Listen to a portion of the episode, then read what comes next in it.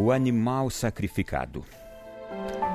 Um fazendeiro colecionava cavalos e só faltava uma determinada raça para cumprir a sua meta.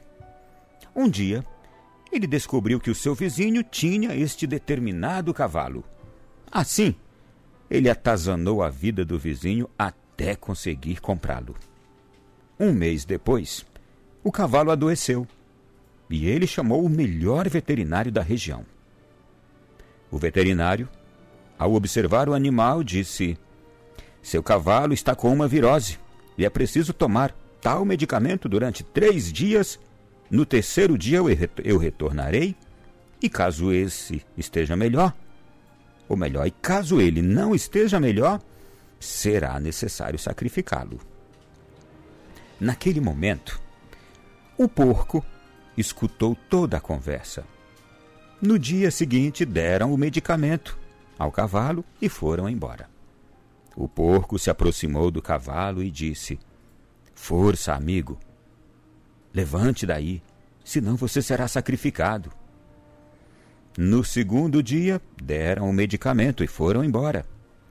O porco novamente se aproximou do cavalo e disse: Vamos lá, amigão. Levanta, senão você vai morrer. Vamos lá, eu te ajudo a levantar. No terceiro dia, deram o medicamento e o veterinário então disse: Infelizmente, vamos ter que sacrificá-lo amanhã, se ele não se recuperar pois a virose pode contaminar os outros cavalos. Quando foram embora, o porco se aproximou do cavalo e falou sério com ele: Cara, é agora ou nunca. Levanta logo, coragem. Vamos lá. E encostou-se no cavalo e disse: Opa, opa, vem, vem, isso, devagar. Ótimo, vamos, mais um pouco, um, dois, três, legal, legal. Agora mais depressa, vai, vai, vai, vai, vai. Fantástico! Corre agora. Corre um pouquinho, vai, corre. Opa, opa. Aí, você conseguiu, campeão. E o porco, alegre, olhou para aquele cavalo que também estava animado pela sua recuperação instantânea. Então, de repente, o dono do cavalo chegou e o viu correndo no campo, de um lado para o outro, e começou a gritar: Milagre, milagre, meu cavalo melhorou, milagre! Isso merece uma festa! E aí ele então pensou: Vamos matar o porco e vamos celebrar! Chame ali o vizinho! E então pegaram o porco, mataram o porco, sacrificaram o porco, em nome da alegria do dono do cavalo de ver o animal recuperado.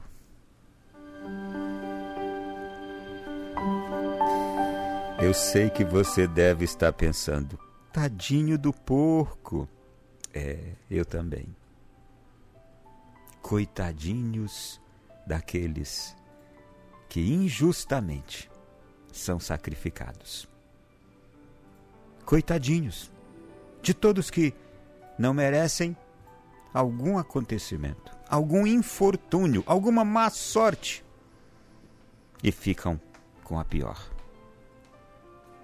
porque graças àquele porco, o cavalo levantou-se. Só que isso lhe custou a vida.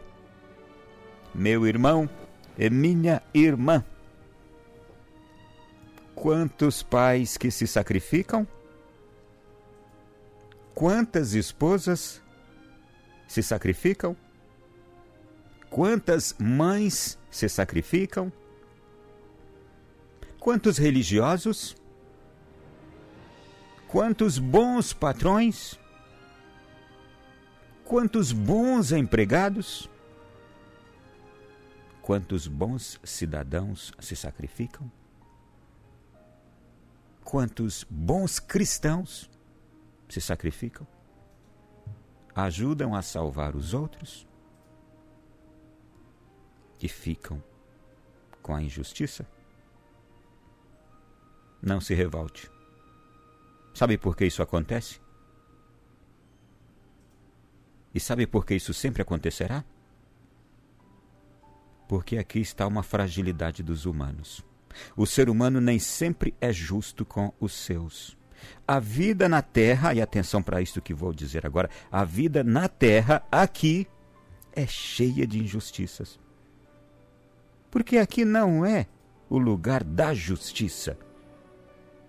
A vida aqui na terra é imperfeita. Aqui não é o lugar da vida perfeita. Acorde para isso. Veja os casos, por exemplo, de separações conjugais.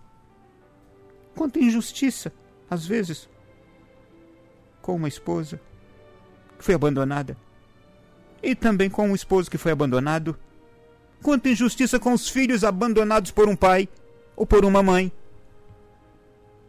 Aqui não é o lugar da justiça. Os acidentes e tragédias automobilísticos, aéreos, aeroviários, aeronáuticos.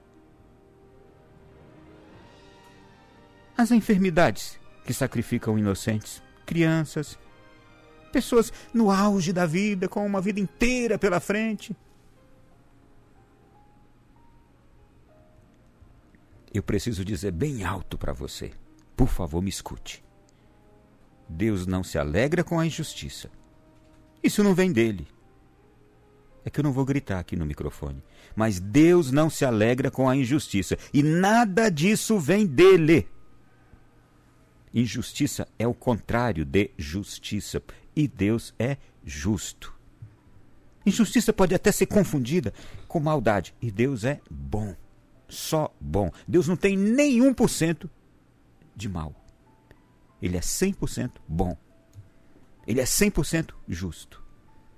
Então que ninguém diga que qualquer mal que lhe aconteceu veio de Deus. Mas eu preciso lhe dizer mais ainda.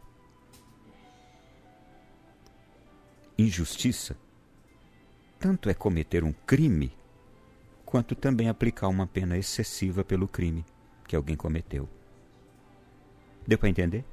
O crime é uma injustiça, mas também uma pena exagerada é uma injustiça. Isso Deus não faz porque Ele é justo e não tolera a injustiça. Está escrito assim lá no Salmo 5, versículo 4.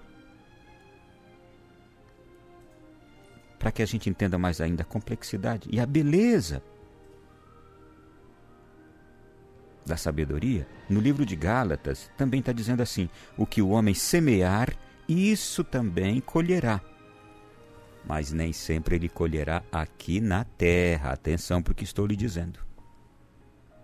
Aqui não é o lugar da justiça e nem da perfeição. Claro que nós vamos passar a vida lutando por isso. Mas se não encontrarmos isto aqui na terra, você já sabe, você vai encontrar. O que você está semeando de bom aqui, você vai colher. Se não colher aqui, saiba que porque Deus é bom e justo, você vai colher não aqui na terra. Pode ser que aconteça aqui, mas você vai colher com certeza. Você já sabe de onde e do que estou falando.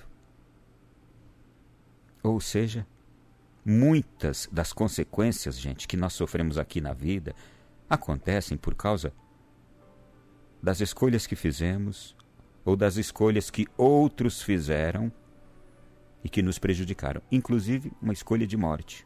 Quanta gente escolhe a morte e morre ou então mata?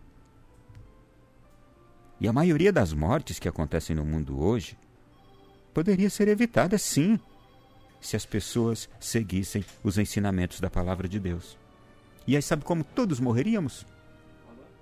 Idosos, morte natural, depois de termos vivido uma vida inteira, usufruindo da companhia dos amados, oferecendo nossa sabedoria até o fim, nossas experiências até o fim, às novas gerações que vieram depois da gente. Mas existe aqui uma condicionante. Se seguíssemos os ensinamentos da palavra de Deus. Só que ela vem sendo rejeitada. Você já percebeu quanto a palavra de Deus vem sendo rejeitada? É gente escolhendo, escolhendo adultério. É gente escolhendo poliamor. Você já viu aí o poliamor? É gente escolhendo ideologia de gênero, homossexualidade. É gente escolhendo corrupção. Em Provérbios, meu irmão, no capítulo 3, está dizendo assim: Não seja sábio aos seus próprios olhos. Tema ao Senhor e evite o mal. Isso lhe dará saúde ao corpo e vigor aos ossos. Provérbio 3, versículos 7 e 8. Eu vou repetir. Não seja sábio aos seus próprios olhos. Sabe o que isso quer dizer? Tem muita gente achando que sabe tudo. Que ela decide tudo que é melhor para ela. Ela é a dona da vida dela. Eu mando no meu corpo. Eu mando na minha vida. Então, esses são os sábios aos seus próprios olhos. Fique atento. Tema ao Senhor e assim você evitará o mal. Se você não temer ao Senhor, temer no sentido de respeitar e obedecer ao Senhor. Se você não obedecer ao Senhor, à palavra dele, aos ensinamentos dele, você estará realmente sendo sábio aos seus próprios olhos, que são cegos. Aquele que acredita que é sábio aos seus próprios olhos é um cego, não enxerga nada, só comete erros. E o que, que diz aqui a palavra? Isso lhe dará. Aquele que obedece ao Senhor, que teme, isso lhe dará saúde ao corpo e vigor aos ossos. E quem não obedece? Consequentemente, o que, que podemos entender?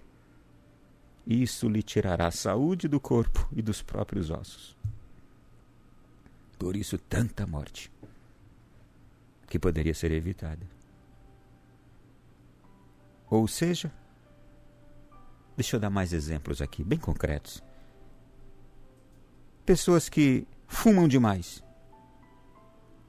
são viciadas em álcool ou viciadas em alguma droga. Essas têm mais chance de morrer por causa de uma doença grave do que aqueles que vivem uma vida saudável. Pessoas que levam uma vida reta, correta, têm hábitos saudáveis, têm menos chance de morrer do que aqueles que levam uma vida errada de alto risco, vivendo perigosamente por aí. Isso é natural, isso é entendimento, isso é, razo isso é razão, é razoável sim se perceber isso. Mas claro que pode acontecer uma coisa ou outra. Alguém que também tem uma vida saudável, saudável por um infortúnio, pode acontecer de ir mais cedo. Alguém que tem uma vida reta, correta, sem hábitos é, que ponham em risco sua vida? Pode também acontecer, claro, mas ocorre em menor incidência. É por isso que a Bíblia diz assim, meu irmão: há caminho que parece certo ao homem, mas no final conduz à morte. A palavra de Deus vai explicando tudo isso para a gente.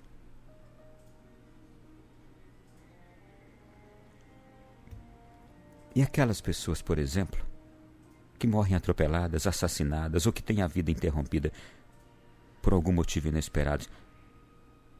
Elas não seriam vítimas do destino? Não, não seriam, não. De acordo com a palavra de Deus, existem imprevistos que podem mudar a história de alguém. E o livro do Eclesiastes, ele também nos explica isso no capítulo 9. Lá está escrito assim: os velozes nem sempre vencem a corrida, os fortes nem sempre triunfam na guerra, os sábios nem sempre têm comida. Os prudentes nem sempre são ricos. Os instruídos nem sempre têm prestígio. Agora explica. Pois o tempo e o acaso afetam a todos. Posso dar um exemplo hoje? De hoje. Estava recordando aqui Santa Maria Goretti. Uma menina que lutou pela virgindade, pela castidade com, a própria, com o próprio corpo e foi assassinada por rapaz, pelo rapaz que queria violentá-la. É o que diz aqui essa palavra. Os fortes nem sempre triunfam. Os velozes nem sempre cor, vencem a corrida. Os prudentes nem sempre são ricos. Os instruídos nem sempre têm prestígio. Por quê? Imprevistos acontecem. Diz: o tempo e o acaso afetam a todos. Tempo mau tempos maus, de homens maus, podem afetar a um justo, a alguém que é bom, alguém que é puro. Além do mais, diz ainda a sequência desse capítulo 9 de Eclesiastes, diz assim: além do mais, ninguém sabe quando virá a sua hora. Assim como os peixes são apanhados numa rede fatal, e os pássaros são pegos num laço, também os homens são enredados pelos tempos de desgraça que caem inesperadamente sobre eles. Meu irmão e minha irmã, diante de tudo isso, você deve estar se perguntando: mas a Bíblia não diz que existe um tempo de morrer? Sim. O livro de Eclesiastes, capítulo 3, também diz que há tempo de nascer, tempo de morrer, tempo de plantar, tempo de arrancar o que se plantou. É verdade. Agora, o contexto desse versículo, ou desse capítulo, não se refere ao dia da nossa morte, mas aos ciclos da nossa vida. E, na verdade, o que essa passagem mostra é que não devemos ficar ansiosos e nem preocupados com os acontecimentos do dia a dia, pois nada foge do controle de Deus. É sabermos viver sem preocupação, e isso é um dom. Afinal de contas, quantas vezes nós fazemos o papel deste porco aqui? Fazemos de tudo para ajudar alguém, salvar alguém, ou até Quantas pessoas já não nos levantaram e nem o sabor da gratidão puderam sentir? Como aquele porco não sentiu, coitado. Que, que nós fazemos diante de uma injustiça como essa? Aí nós nos confiamos ao poder de Deus e ao entendimento de que Ele é Senhor e não nos preocupamos com o que poderá nos acontecer, mas nos preocupamos em continuar fazendo aquilo que Ele nos ensina em Sua palavra. Se algum dia alguém lhe disser algo errado sobre Deus, lembre-se: foram amadores e pessoas de fé que construíram a arca de Noé. Você se lembra? E foram profissionais que construíram, por exemplo, aquele Titanic. Os amadores que construíram a arca construíram algo que salvou a humanidade. E os profissionais que construíram o Titanic viram ele afundar. É melhor termos pessoas de fé que seguem a palavra de Deus e seus ensinamentos do que entendidos por aí, estudados por aí, profissionais por aí, que a abandonam achando que estão seguros em seus pensamentos e em suas construções mirabolantes.